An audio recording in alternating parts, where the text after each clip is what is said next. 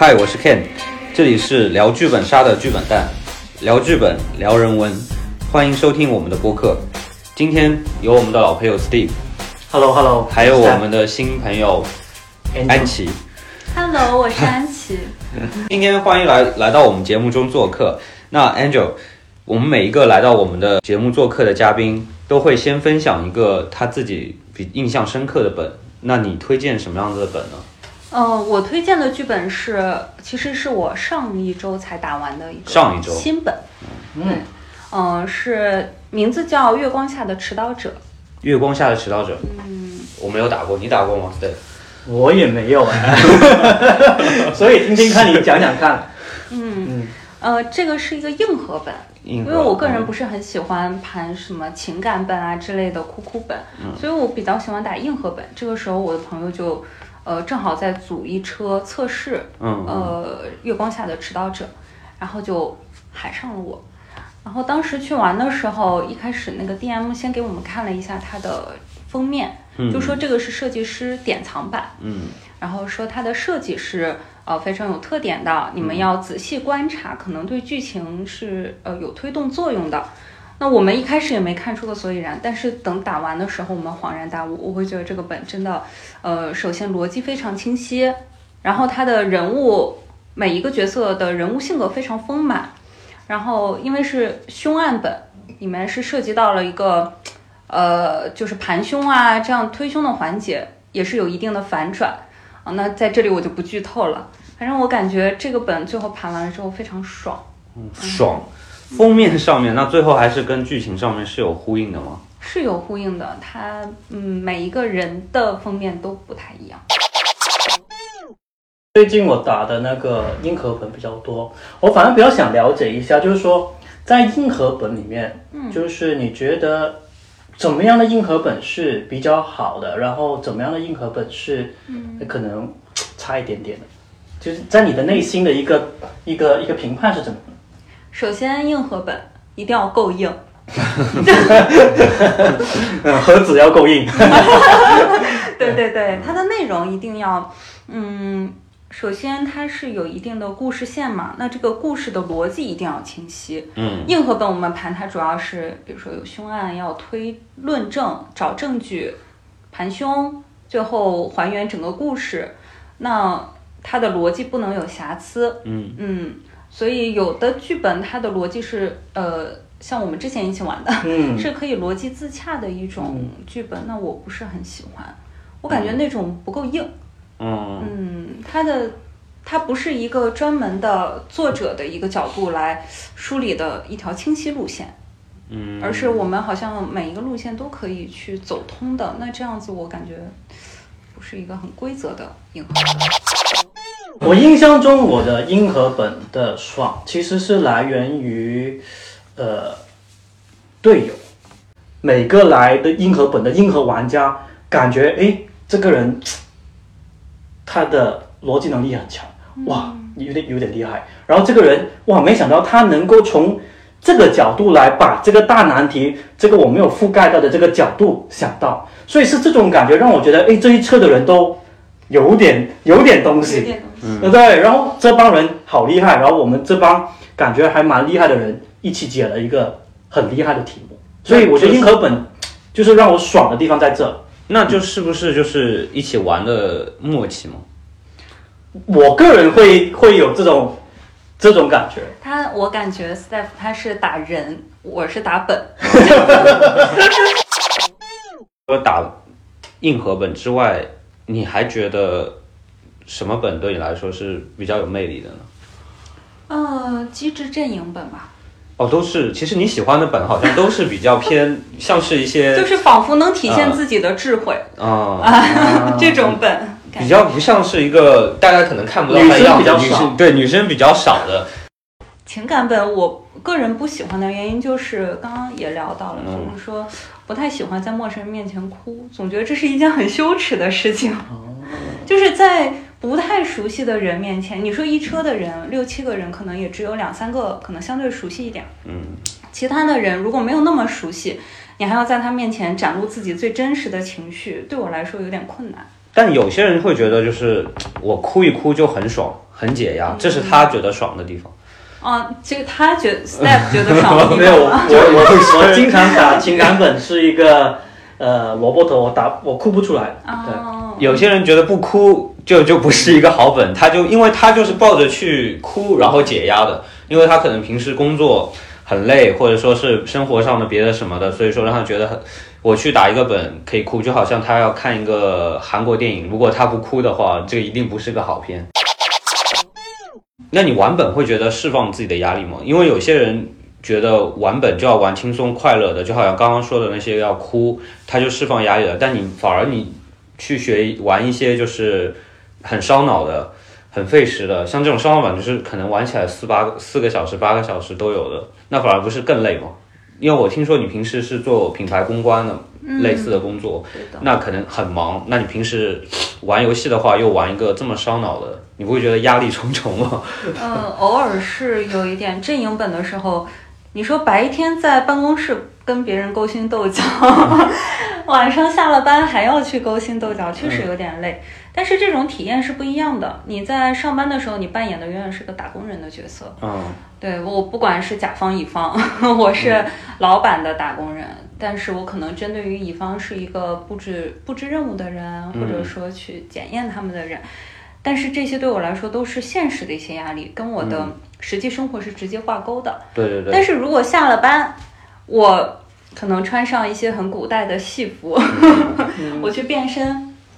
就是上一次跟他们打了一个阵营本，叫《水镜八旗》。嗯那个阵营本的历史是三国的历史。嗯。我本身对三国历史不是很感兴趣。嗯。那么呃朋友叫我去打，好，那我就是打发时间去的。嗯，去完了之后，我玩的特别爽，我感觉我感受到了，就是古代那些人的智慧。他们如果去呃去打败对方的一个谋略，三国嗯。争霸嘛，然后我们如果去打败对方，我们需要有什么样的计谋，嗯，呃，权谋这样的，然后不停的角色转换，然后让我觉得非常爽。那一场虽然我没有赢，但是我很爽，就是你在见招拆招的这个过程中，嗯，让你感受到了一种爽文女主的这种快感，就不是那种上班的时候，因为你能掌控的东西太少了。那会不会是你本身就是一个比较喜欢挑战的人呢？就是面对压力，就是感觉就是会想要去攻克它的，然后觉得那些难题啊就要去解开一样的。后这个是你释放压力的方式，就以毒攻毒的。你你如你如果没有提到这个的话，我可能不觉得自己是这样的人。啊我一直觉得自己可能跟外表比较符合的那种嗯很平静的人。嗯，但是你这么一说，我感觉自己好像确实是。就好像抗压性比较强嘛。就有可能去玩哭，喜欢玩哭的本的话，就好像是找一个渠道去啊发泄一下，就是逃离一下现在的环境啊，逃避一下就去哭一下，或者说去到一个自己喜欢的谈一场甜蜜的恋爱啊，也是一种逃避嘛。可能现实中有一些不顺利啊，开心一下什么。我在想，是不是因为其实呃，我刚才我刚才尝试去理解，就是说释放其实有很多种，或者是说逃避有很多种。那逃避是不是可能有时候我只是想呃逃避一些尴尬？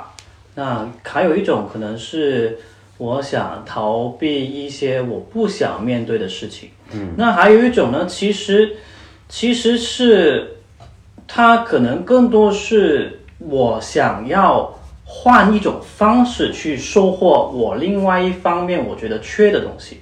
比比如说啊，我只我举个例子啊，嗯，那比如说我们讲呃逃进去深山，嗯，你说它是远离城市也可以，嗯，那你说我是为了吸收氧吧，可能也是，或者是说我是想我是想补充我的呃灵修这一方面的一些精神的部分，嗯，其实我觉得可能这个也是跟人的一个性格，他怎么去理解他的逃避，嗯，可能他的逃避只是说我我想要暂时离开这个我我没办法解决问题的一个地方，但是呢，当一个人可能他的心态来讲，他的呃，比如说我刚才听安琪她的表达来讲，他的心态可能是比较积极的时候，他其实哪怕他是离开，他也希望在别的地方是收获另外一种东西。我我感觉是一种收获，他可能想收获智慧，他可能想收获，他可能想呃收获刚才讲到的，就是呃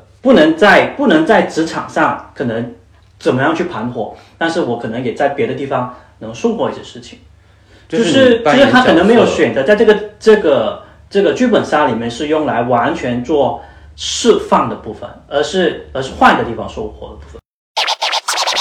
生活的比喻来说啊，我我刚才只是用个很简单的比喻啊，比如说，如果我现在面对一个困难，我要逃离，那我可能有两种类型，我先暂时比喻，比如说去喝点酒，可能这个叫做释放一下，对吧？还有一种呢，我去跑步，但是跑步我我我是换我也是换一个地方，但是我、我是可以顺便有有一点点收获。我在想，它两个都是一种暂时离开这个地方的的一个办法，但是我喝完酒的示范，我后面回来我可能也能充电，那我跑完步回来，其实我也能充电。它它的一个面对的选择可能就是大概是这样吧，我感觉。对我个人呢，是有一种在剧本杀中，我会从我自己的生活里面抽离出来的感觉。嗯，就是我在自己的生活中真的有各种烦心事，有烦恼。那进入到剧本杀这个角色当中的时候，我就会觉得自己变成另外一个世界的人。嗯那这个时候，我自己原本的生活里面的事情就全都忘记了。就是完全你可以做到抛离，完全就是抽离掉，我就完全沉浸在，比如说像刚刚打三国的那个嗯剧本的时候，我就是里面的角色，哦。超级开心的运筹帷幄，呃，可以用毒，可以用各种计谋。嗯。嗯。然后我就觉得自己很爽，在这个时候我是完全不会考虑到工作的这个事情，这种对我来说是一种情绪上的抽离，嗯。情绪上的逃避。那我也不能完全说是逃避，因为到最后我还是要回到我自己的生活里。但是起码在这五六个小时里面，那我可以成为另外一个人，我去体验他的人生的时候，我可以暂时忘掉我自己的烦恼。那这样，当我很爽了之后，完成了能量的补充、情绪的这个充电之后，嗯那我可能第二天可以情绪很饱满的去上班。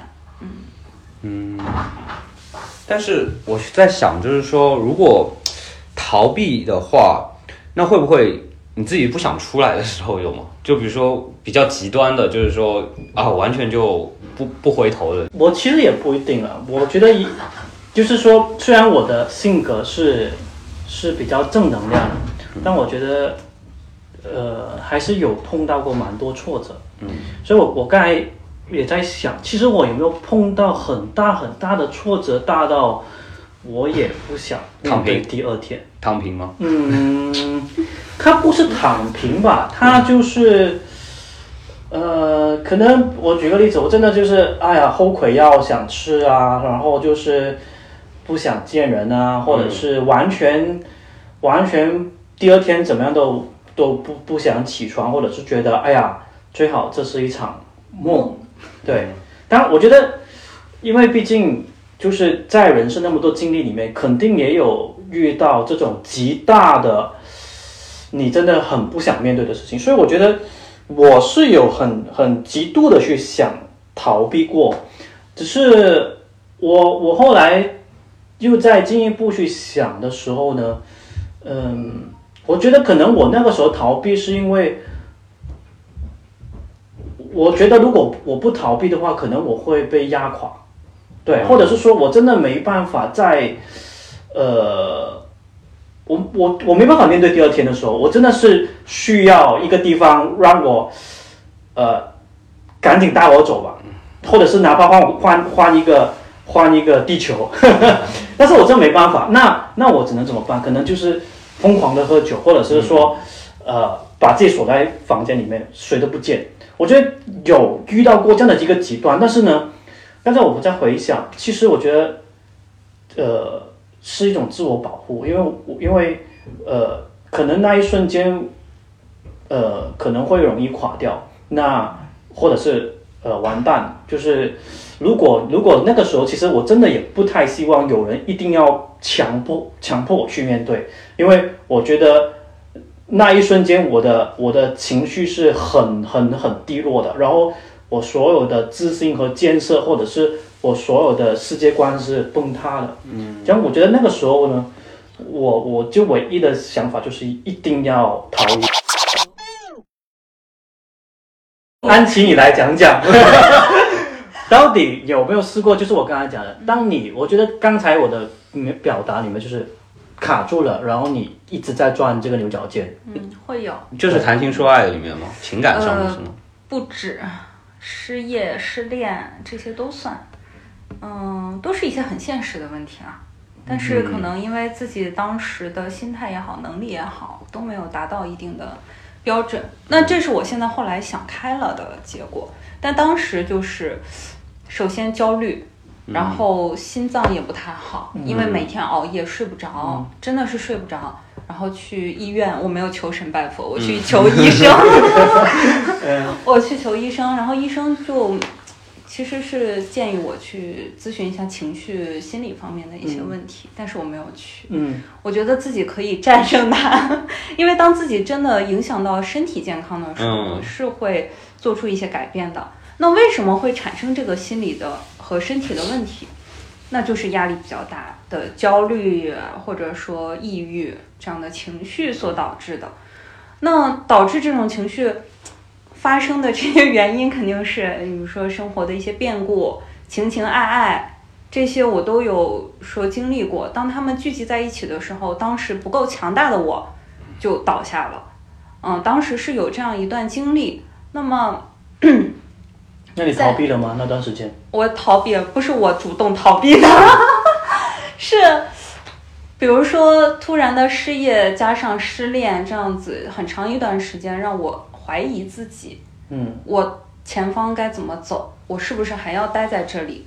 我该不该回家？嗯呃，会考虑这样的问题。呃，当时也是有两三个月的时间吧，嗯都是在一种很很低落的状态中。那在这个状态中，自己其实就已经在逃避了呀。嗯，但是这个逃避的结果就是会越来越沉。是会有那种状态了，所以当时逃避了一段时间，发现不行，我得面对，我是个人，我得在这个社会上面生存下去的话，你得去工作，嗯、你得成立家庭，嗯，得去社交，走出去。那在这种状态下，我觉得人是要要有与社会连接的一个需求。嗯那我我在考虑怎么跟社会进行一个对接，我不要跟这个社会脱轨，我不能每一天窝在家里面。对，哎，我想讲，就是说，那如果我们讲逃避，是不是其实逃避是可以是一个自私一点的行为呢？就是说，我可以远离我现在的责任，我可以暂时、暂时只为了我自己的下一件事情去想。安琪你觉得呢？我觉得这就是我的人生，我的人生好像就充满了逃避。我来到上海，其实也是因为不想在家里面待着。嗯，我的家庭其实还蛮好，父母对我也都很好，但是因为管的比较严格，嗯那我从小就比较担心，我就会一直沿着他们想要我走的路去走下去。那这样我会比较想要自己的生活、自己的人生，我要自己能掌控的人生。那我就不断的去追求，从大学呃考出去，呃，然后工作了之后离家乡比较远。那这样子在追求的过程中，我也一直在思考一个问题：我是不是一直在逃避我的家乡？我是不是一直在逃避我的家人？我也在逃避，就是作为儿女的一个责任吧。但这个说的有点严重，因为，呃，有的人选择待在父母身边，呃，可能更多是为了自己的便利，但是同时他们也会尽到一定的责任和义务，去孝敬老人啊这样子。但是我因为距离的遥远，可能这一方面的关怀会少一些，嗯、然后呃因为也是独生子女，就是这样子会少一些。但是我另一方面想，可能也是因为我性格方面有一些自私的成分在里面，我会去想，我要我自己的人生。如果相比较而言，呃，我无论在外地受到了多么大的挫折，以前多么焦虑、多么失眠的状态，我都没有一定要回家，就是因为我觉得对比在家里面，我更愿意逃出来，可所以我感觉这是一种逃避吧，嗯，但我现在原谅自己，你要回去继承你的二代的，是吧？没有没有，那没有。家产。主要是，呃，对父母来说确实有点亏欠，就是你像你说的，有一些逃避之后，你以前应该承担的责任该怎么办？嗯，那我可能情情感上的亏欠，我们现在这么发达，每一天跟父母视频，或者这样就可以解决。就是你永远都在解决问题的道路上前行，你不管是选择待在父母身边，还是说逃出家乡出来打拼。好像都有一些有利有弊的状态，那我怎么才能把这些弊端去有利的转化掉？那我可能想尽量现在能弥补他们的，就是多给他们买点东西，然后呃经常问候一下，有机会的话有条件可以飞回去看他们这样子。所以这是我个人小小的一个对于逃避的一个理解。所以我刚才在想，其实我理解的逃避。很多时候不是说我我我就真的放弃了，我理解的逃避可能还可以有正面的意义，就是说，呃，我就让它破碎，但是呢，我相信破碎之后可以再重构，所以我觉得很多时候它可能可能是个过程，如果如果你足够积极的话，很多时候其实只有打碎了才能再重建，因为。因为你要重新面对新的新的挑战，或者是或者是新的生活的时候，其实你用过去的一些，呃呃，你的呃，可能你用你二十三岁的一个认知或者是一个价值观的时候，你知道已经无法再去面对这个东西的时候，你可能在那段逃避的时间点，你是选择让它烂掉，让它打碎，然后你要想办法，到底我应该怎么重建。我自己的一个一个一个一个一个世界，所以所以我的逃避就是我会我会在适当的时候可能就是允许他去去逃避，我觉得我会用比较正面的词来来讲这个事情。当然我知道也有很负面的，呃，完全放弃的。当然我我我觉得那那是不鼓励的。但是有些时候我也会。讲就是说，我知道当我的朋友遇到一个比较重大的挫折的时候，我会跟他说，就让他逃避一下吧。就是如果我对他有信心的话，我相信他逃完一段时间，他会回来。刚刚分享了那么多，然后我们现在还有一个环节，就是我们抽游戏的环节。就是说，这里台面上面有三个盲盒，类似就是盲纸，其实 先抽卡。对，然后里面你可以盲抽一个，然后每一个里面有一个对应的问题，可以让你去回答。这么有意思。嗯。这个。好，我来读吧。嗯。有没有剧本杀约会经历分享？这一次呀。哪现在。现在。现在。我我真的是跟 Steph 只见过一次面，打过一次本。哦。对。那你自己觉得今天体验怎么样？非常好，这是一个完全以前没有经历过的事情。你说没有经历过，就是呃录节目啊，然后自己去分享，这样子去分享，还是说没有经历过录节目？就首先我没有很系统的去呃回顾复盘我的剧本杀经验，嗯，其次是嗯，就是没有录过节目。嗯，在第三点是只见过一次的人，我非常信任的就出来了。我觉得这也是非常好的一。因为长得好看。所以今天谢 Angel，你这么信任我们 Step，然后来我们节目做客。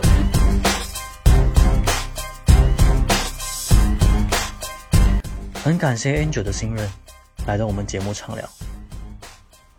录制结束后，我们还一直聊了很久。我们说。逃避很多时候只是心灵的休息站，暂时的逃避是为了更好的出发。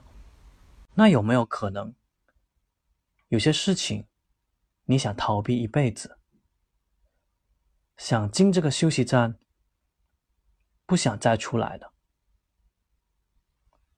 我看身边的朋友因为一些原因选择一走了之，逃避了很久很久，久到在另一个地方重新生活下去，还获得了一些成就。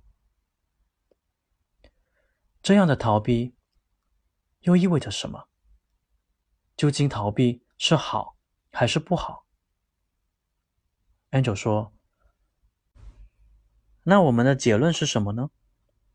只是通过剧本杀这面镜子，看到人生的多面性，给听众一点点的启发。”感谢收听，我是 Steph，这里是聊剧本、聊人文的剧本蛋。喜欢我们的节目，请关注和分享给你的好朋友。如果你有故事，也欢迎联系我们。下一期会是你的故事吗？